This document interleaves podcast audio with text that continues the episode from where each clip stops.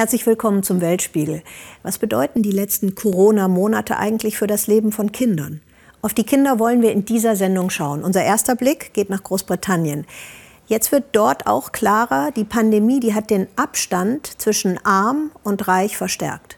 3,7 Millionen Kinder in Großbritannien leben in Armut. Könnte sein, dass Premier Johnson die Sensibilität dafür, was arme Kinder brauchen, etwas verloren hat. Er wollte nämlich in den Sommerferien Essensgutscheine für arme Kinder wegkürzen. Zack.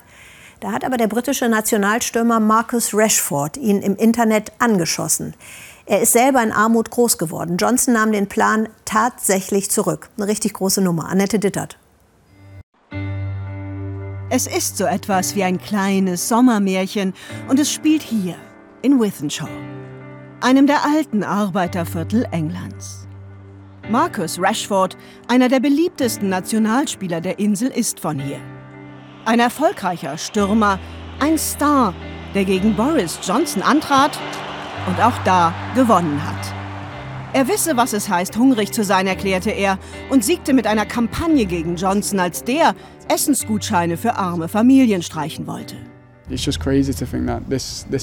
ist doch verrückt, dass die Kinder hier heute immer noch hungern. Das darf doch nicht mehr sein. Aber so ist es immer noch. Rashfords damaliger Trainer David und Ronnie, sein Assistent, wissen, dass 80 Prozent der Kinder, die sie hier trainieren, auf Foodbanks angewiesen sind. Du siehst das. Wenn sie ankommen und zittern. und es ist nicht das Wetter, dann frage ich sie, hast du was gegessen heute Morgen? Und wenn nicht, kriegen sie einen Hotdog in der Küche. Das ist so schrecklich, hier Kinder zu trainieren, die einfach wirklich nichts zu essen haben zu Hause. Und was Markus gemacht hat, er hat ihnen dieses Essen wieder zurückgegeben. Darauf sind wir mehr als stolz. 103 Profispieler sind in den letzten 30 Jahren aus ihrer Talentschmiede hervorgegangen. Davids Rezept neben Hotdogs zum Frühstück, gute Laune und echte Zuneigung für jedes einzelne Kind, egal wie begabt es ist. Die großen Talente machen den Rest dann fast von selbst. Lisas Sohn Dane ist hier entdeckt worden von den Talentscouts von Manchester United und spielt jetzt seit einigen Wochen dort in der Akademie. Ich habe immer im Hof gekickt. Und mein Onkel hat gesagt, mach weiter. Und dann haben sie mich zu Menu geschickt. Dass ihn viele hier nun den kleinen Rashford nennen, macht ihr und ihrem Sohn Druck, sagt uns Lisa. Aber stolz ist sie natürlich auch. Und dem echten Rashford dankbar, denn ohne die Essensgutscheine wäre sie so aufgeschmissen wie dessen Mutter damals. Er hat der Regierung die Augen geöffnet. Die meisten Familien brauchen die einfach hier. Aber selbst mit den Gutscheinen gibt es für Dane oft nur Pancakes und Videos zum Lunch. Nach Abzug ihrer Rechnungen bleiben ihr von der Sozialhilfe umgerechnet nur ca. 120 Euro im Monat. Es ist hart, besonders wenn du wie ich alleinerziehend bist, aber auch für Familien. Ich denke deshalb immer nur bis genau zur nächsten Woche, wie weit ich mit meinem Geld komme. Und oft komme ich nicht sehr weit. Und ob ihr Sohn jemals als Profi Geld verdient, weiß sie natürlich auch nicht. Und seit der Corona-Krise ist die Situation hier noch dramatischer geworden. Ein Großteil der Arbeitsplätze in Wythenshawe hing vom Flughafen Manchester ab. Sarah hatte hier eine Stelle im Reisebüro. Sie und David, der Sicherheitsbeamter war, sind seit April beide arbeitslos.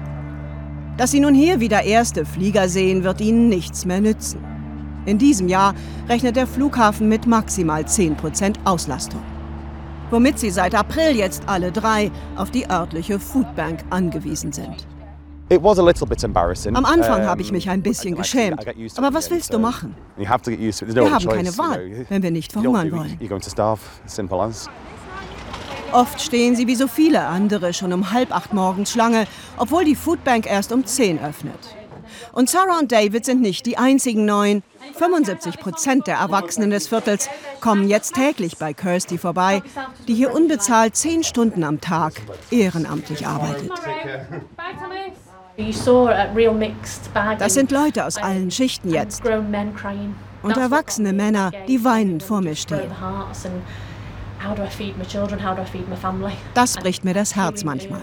Männer, die einfach nicht wissen, wie sie ihre Familien ernähren sollen. Noch bis zum Herbst unterstützt die Regierung Kurzarbeit in den Betrieben, die noch nicht ganz geschlossen haben. Ab dann aber läuft auch das aus und dann dürfte sich die Situation hier noch einmal drastisch verschlimmern und damit auch die der Kinder. Sarah ist schon jetzt oft nichts mehr, weil es für sie und ihren Sohn Thomas nicht reicht. Ihre Versuche, das vor ihm zu verbergen, aber hat er längst durchschaut. Ich mag das nicht, dass sie nichts isst, nur weil ich mehr essen soll. Wenn sie Hunger hat, muss sie doch auch essen. Die Essensgutscheine, die Marcus Rashford für sie alle hier gerettet hat, aber werden auch Sarah erstmal über den Sommer helfen. Aber wieso musste uns ein Fußballer helfen? Und wieso sieht die Regierung das nicht selbst, wie verzweifelt wir hier sind? Aber es ist natürlich toll, was Marcus getan hat. Und klar bin ich dankbar.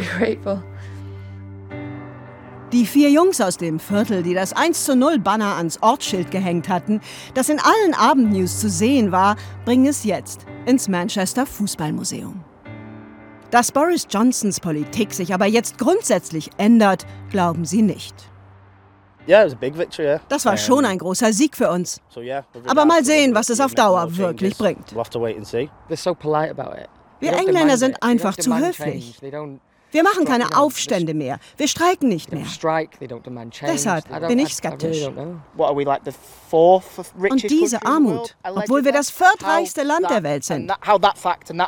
Wie geht das zusammen? Das macht doch alles keinen Sinn.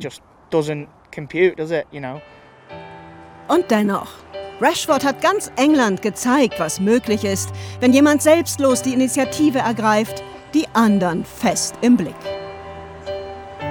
1 zu 0 für die Underdogs.